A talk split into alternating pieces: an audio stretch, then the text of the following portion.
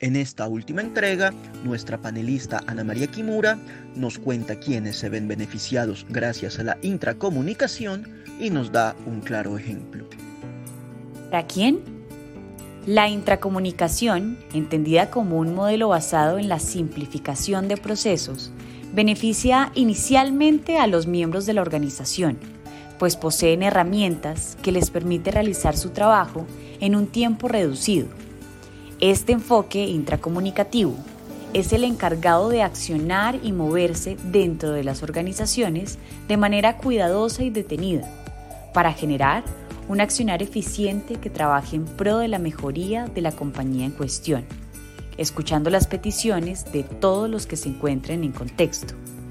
Nos permite, además, enfocar su beneficio y direccionamiento a todos los implicados dentro de la organización, desde los jefes y los más altos cargos hasta los cargos más básicos dentro de ella, pues ayuda a que exista una comunicación unificada y coherente, donde se puedan escuchar todos los puntos de vista y finalmente encontrar visiones compartidas creando estrategias de actuación que dibujen mapas claros entre todos los miembros.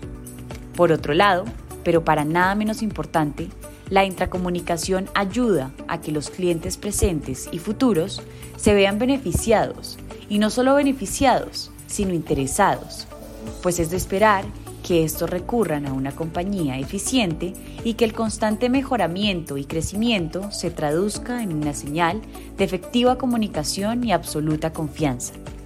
La intracomunicación no busca entre el personal comunicar las estrategias, sino formularlas para esta forma proceder a seguirlas y cumplirlas.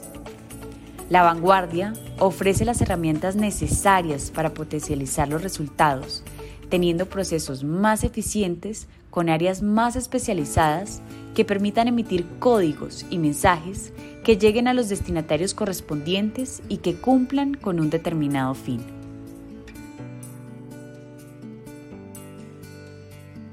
Entiendo, Ana María. ¿Y tenemos algún ejemplo de alguna región u organización que implemente la intracomunicación y cuáles son sus razones? Municipalidad Arosemena, Tola, Ecuador. Es una municipalidad de la provincia de Napo.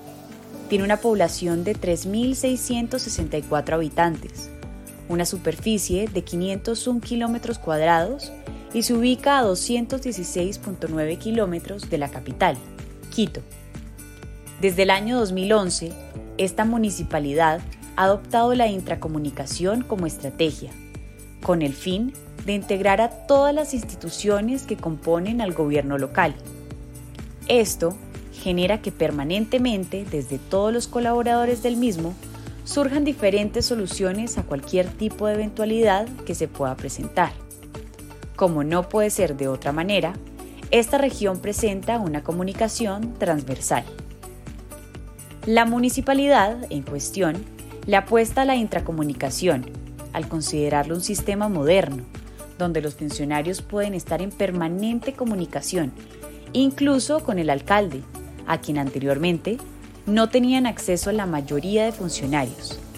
El informativo institucional también es clave para el complejo proceso que representa la difusión de la información para que este informativo resulte verdaderamente atractivo para los funcionarios, este incluye reconocimiento tanto individual, entre los que se encuentran felicitaciones por cumpleaños y demás, como a las áreas colectivas que mejores resultados están obteniendo. Mientras que por otra parte, el Departamento de Comunicaciones consulta permanentemente a cada sector la información correspondiente a sus funciones, ya que sienten y consideran que es importante implementar control y transparencia ante la información que es conocida por los demás.